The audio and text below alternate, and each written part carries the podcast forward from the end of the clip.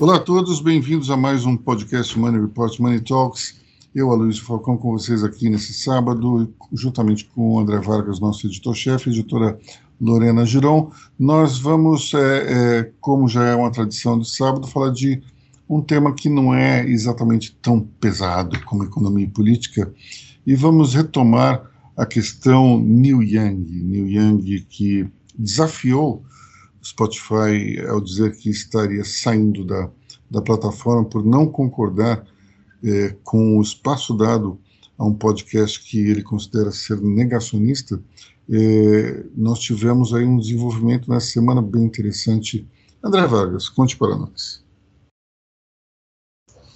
Bem, o que ocorreu? Neil Young, como sabemos, no início do mês, tirou uh, uh, as suas gravações exigiu a retirada de todo o seu conteúdo da plataforma. Eh, ele sofreu prejuízo com isso, porque nesse momento de pandemia, isolamento, 60% do rendimento do rendimento de internet dele vinha do Spotify. Isso já era esperado. E o Yang não é está bem longe de ser uma pessoa pobre, uma pessoa miserável. Ele também não é um, um, um, mega milionário do pop, mas o cara tem uma carreira de mais de 50 anos, já tem lá o seu pé de meia e segue produzindo. É, o que aconteceu a partir daí? É, aí temos que centrar os olhos em cima do Spotify. É, está muito claro agora que houve um erro de avaliação dos gestores do Spotify. Porque aquilo gerou uma onda de repúdio ao conteúdo, ao conteúdo da plataforma. Alguns amigos do New Young, colegas de Woodstock, Johnny Mitchell, Graham Nash, David Crosby, Stephen Stills, também retiraram o conteúdo. É, em tese, você não teria que dar muita bola para velhos hippies, certo? Velhos hippies septuagenários que não tem muita relevância no consumo de música digital. Mas o Niveng conseguiu fazer barulho suficiente, uh, o Spotify foi pressionado e retirou do ar mais de 100 episódios do Joe Rogan Experience, que é um programinha é, de um humorista que tem aquele humor ácido, mas também um humor muito sem compostura, muito agressivo, e que muitas vezes defendeu posturas negacionistas e racistas e sexistas. Então, assim, o universo começa a perceber nesse episódio que, assim, é, não é legal, não é bacana, não traz dinheiro uh, ser uma pessoa má, ser uma pessoa errada, ser uma pessoa que adota, defende princípios que não são civilizados. Não estou dizendo que o sujeito, aquilo lá tem que ser um, podcast do Rogan Experience tem que ser um chazinho das damas de Santana. Não, não é nada disso. Só que você não pode defender o indefensável. Ele retirou, ele fez, ele publicou no Instagram um vídeo eh, ele estava visivelmente encabulado, visivelmente constrangido, onde ele se desculpou. E eu acho que é, é, esse episódio todo ele, ele é o início de um freio de arrumação lá no exterior para essas questões. É, as plataformas que são é, você pode ter um grande gênio ali da, da, da, programação que bolou tudo isso, como é o sueco criador do Spotify, você tem gestores eficientes, você tem uma rede de advogados, mas esses caras essencialmente trabalham com cultura de massa. Eu acho que faltou uma boa curadoria ali, faltou assim, faltou contratar algum crítico alguém que conseguisse identificar essas coisas dizer assim, olha, não, que apontasse, não vamos por aí, por aí, porque vai dar errado. Agora, o Spotify teve que retirar mais de 100 episódios, ainda mantém o seu contrato com o Joe Rogan, tese esse contrato vai gerar 100 milhões de dólares para ele ao longo do tempo, durante, enquanto, até o final do contrato. É, Joe Rogan vai seguir com, com, relevância dentro da plataforma, mas a própria plataforma saiu desgastada. Perdeu o valor de mercado. Isso é sensacional. Esse é o extraordinário dessa conversa. Perdeu quase mais de 2 bilhões em valor de mercado. Então, isso acendeu todas as luzes vermelhas é, é, nesse processo. E, enquanto isso, o seu Yang, que perdeu 60% do seu rendimento, é, não só recuperou nas outras plataformas, como teve um ganho de 40%, 38% na verdade. Por quê? Porque ele foi apresentado a uma nova geração de ouvintes. Simplesmente isso. Eu não sei se esse consumo vai durar, se vai ser só moda e tal. Não sei, não posso avaliar, é impossível avaliar. Mas que a plataforma como Spotify sentiu o golpe e as plataformas concorrentes se aproveitaram disso, não há a menor dúvida. Acho que o cenário é mais ou menos isso. Acharam que o cara era só um velhinho hippie e não é bem assim. Ele bateu onde dói, ele bateu no bolso. Lorena? É, eu queria analisar um pouco a situação, pensando assim. É, em 2000, de 2015 para 2020 teve um boom assim da, da coisa da lacração, assim, né? Da, das, da, da, começou a ter as discussões de ah, do racismo, da, da, do machismo, vamos, vamos trazer isso, vamos discutir mais isso. Então as empresas começaram a pegar bem essas ideias, né? Começaram a abordar mais, sei lá o quê.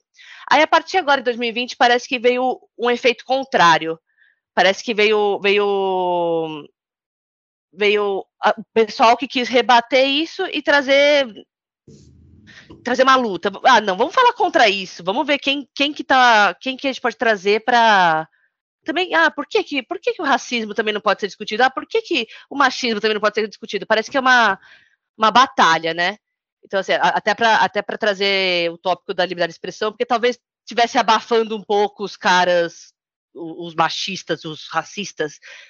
E aí as empresas parece que elas estavam querendo trazer esses jovens novos que é, para mim são os babacas, mas que são os novos revolucionários, que eles dizem que são revolucionários e que quiseram fazer essa nova essa nova onda. Só que essa onda assim não é não é o que é, é você pode achar que é o ético, que não é, é não é o certo e isso vai trazer consequências para sua empresa. Então, assim, o Neil Young pode. Os jovens podem não conhecer Neil Young, beleza, mas ele ainda é, como a gente já disse em podcasts passados, ele ainda é influente, ele ainda é um cara correto, que, que pelo jeito, muitas pessoas estavam caçoando, falando, não, ele não vai adiantar nada isso. Olha o que o cara fez, né? O cara conseguiu acabar com a imagem do Spotify, acabar com a imagem do, do, do humorista, e tá, e, e, e se deu bem, aumentou em 40% nas outras, nas outras plataformas. Então, assim, é, é legal a gente ter essa discussão dos dois lados e tudo, mas tá faltando medir essa ética por parte das empresas. E quando tem esses processos, a perda de suporte financeiro, a exclusão dos conteúdos, que começa a cair a ficha, né? Aí, aí, aí talvez eles começam a mudar e talvez agora com a eleição, com a vigilância de quem, quem como eu falei no podcast de ontem, de ontem, se a vigilância de quem usa a comunicação como ferramenta para difundir ódio, desinformação, mentira, negacionismo, talvez seja é, de melhor uso essas, essas discussões. Meus caros, tem, tem o seguinte: é, no meio dessa discussão, você tem o fenômeno, o velho fenômeno da internet. É, Antes, uh, os grandes anunciantes tinham apresentações. Hoje tudo é varejo. Antes, os grandes anunciantes tinham uma postura muito institucional e eles investiam nos grandes veículos de mídia. Certo? O que, que aconteceu com essa pulverização da internet? Tudo virou um grande varejo. Certo? Estamos aqui num veículo, a Luísio não pode nem me contrariar, porque assim, nosso veículo é um veículo de mídia, mas não é um veículo standard, não é um veículo gigantesco. Muito pelo contrário. É, mas o Money Report tem os seus anunciantes. E esses anunciantes não são anunciantes de varejo, são anunciantes institucionais que apoiam tudo que é defendido aqui, maior ou menor grau, por Money Report dentro da, da sua concepção de defesa do liberalismo. Perfeito. Quando você migra para a lacração, certo? você quer massificação. O problema da massificação é a qualidade. Certo? Por que vamos retornar, vamos retornar às antigas revistas de fofoca, que eram muito baratas na banca, e elas não tinham anunciantes. Porque não havia qualificação no conteúdo. Essa migração para a internet, ela baixou o preço do anúncio, certo? ela está apoiada é, parte da remuneração dela está apoiada em tráfego, em page views, só que você, no meio de tudo isso, para manter essa corrida pela audiência, você faz aposta na barbárie. E agora essa questão toda está começando a chegar no limite. É só isso. Assim, os anunciantes, o mercado anunciante está começando a repensar. Porque não dá para você botar o seu dinheiro, se você é uma marca de perfume, numa influencer, que amanhã depois vai fazer uma festa proibida. E você está jogando ali 80, 100 mil reais por mês na mão de uma pessoa. Tudo bem, perto das grandes campanhas não é nada. Mas você tem, assim, você tem um dano institucional e a, as empresas estão toda hora a, a, correndo para se afastar de um, se afastar de outro, isso, tem, isso prejudica, prejudica no longo prazo as marcas. Isso não está ainda quantificado, mas daqui a pouco essa estratégia de investimento no, no na audiência fácil, ela vai, ela vai ter que ser reavaliada eu acho que isso vai começar a acontecer em algum momento no Brasil, talvez ao longo, a partir do segundo semestre. No exterior já, já está acontecendo. Então, acho que é, é uma questão uh, uh, delicada, mas também, um, é, também é um desafio muito interessante para as empresas. Em quem, sabe, em quem elas vão apostar para ser divulgador do seu produto. E hoje tudo isso está muito baseado em merchan. Ah, esse perfume é bacana, essa caneta é legal, eu apareço com o tal relógio. Ficou tudo muito varejão. Ah, fulana foi para tal hotel, tal resort, fez isso, fez aquilo. Talvez isso tenha que ser realinhado. Certo? Temos que, temos que levar isso em consideração. Aloysio, o que você pensa? Olha, eu acho o seguinte: é, quando essas empresas saem da, da seara da tecnologia, elas deixam muito a desejar, elas tomam decisões que são, de fato, tanto quanto é, questionáveis. Acho que falta, além da, dos algoritmos, algum, algum talvez um, uma equipe de sociólogos ou de pessoas que consigam entender melhor uh, o pensamento humano. Você não consegue traduzir tudo através de algoritmos ou mesmo através de, de pesquisas de navegação. Acredito que esses dois casos mostram bem, bem que a gente não tem é, não tem somente que pensar na parte, na parte financeira e, e especialmente porque no caso específico do Spotify acabaram perdendo é, não só um artista que passou a vender mais em outras plataformas, como também um, um grande produto deles. Eles começaram a perder audiência e acabaram cancelando alguns, é, alguns episódios. Mas eu queria chamar a atenção para um fenômeno que ocorre, que do mesmo jeito que o politicamente correto ele, ele, se, ele se organiza para cancelar, os conservadores estão também cancelando através de movimentos orquestrados, é, obras que são vistas com simpatia pelos politicamente corretos. Então, até escrevi nessa semana, é, tem um grupo chamado No Left Turn in Education, que é não vir à esquerda na educação, é, vem fazendo pressão para que alguns livros sejam cancelados do currículo de estudantes, entre os quais The Handmaid's Tale, que é o conto da Aya, da Margaret Atwood, uma obra primorosa que mostra o que aconteceria nos Estados Unidos se o país fosse tomado por eh, fundamentalistas cristãos. Eh, ao mesmo tempo, você tem eh, uma situação na qual alguns países, algumas, alguns estados estão cancelando livros que estão nas suas bibliotecas. vou dar um exemplo. No Wyoming, um promotor público processou funcionários de uma biblioteca que tinha exemplares de livros que se chamavam é, Sex is a Funny Word. O sexo é uma palavra engraçada. Então, This Book is Gay. Esse, esse grupo é gay. No Tennessee também teve cancelamento de, um, de uma obra utilizada para ilustrar as aulas relacionadas ao Holocausto, enfim nós temos aí um fenômeno que é a reação é, ao, ao, fenômeno que, do politicamente correto. Né? Para a gente encerrar nossa, nosso podcast de, de sábado, eu queria fazer uma homenagem aos 100 anos da Semana de Arte Moderna de 22.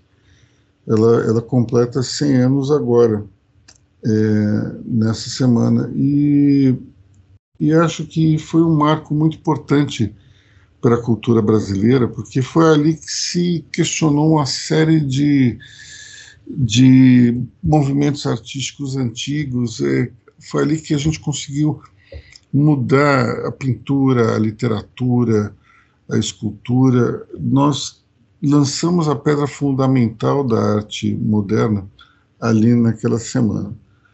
E acho que deveríamos pensar em, em estimular que os jovens de agora fizessem também o seu movimento, criasse também uma não uma semana moderna, não precisa copiar exatamente o que foi feito lá atrás, mas se se se lançassem é uma tentativa de se criar algo novo, né? É, a gente teve ali um, não só o lançamento de novas tendências, e, mas também um comportamento muito é, divertido, é, digamos, questionador. É, ali você moldou uma geração nova de, de talentos é, que, que hoje eu acho que faz falta. Faz falta pensar que nós, nós podíamos ter uma Anitta Malfatti, um Oswaldo de Andrade, um Mário de Andrade, é, mesmo escultores como Brecheret, nós tivemos ali uma mudança de, de tom, uma mudança de, de caminho foi bastante interessante. Então, queria fazer minha homenagem aqui a esses artistas incríveis que revolucionaram o mundo artístico 100 anos atrás. Inclusive, fica a dica aí para o fim de semana, né? Para ir, irem para o Teatro Municipal, Biblioteca Mário de Andrade, a, a Casa Modernista, Vila Modernista, que é muito, são lugares muito gostosos, culturais para visitar. Que fica, fica a dica para essa comemoração. Até assim, que eu acho que mais do que a literatura, a Semana de Arte Moderna nas artes plásticas, ela foi é, muito mais interessante você tem alguns é, o modernismo, o modernismo na literatura ele demora um pouco mais para engatar, certo? Mas é, nas artes plásticas eu acho que ele foi fantástico.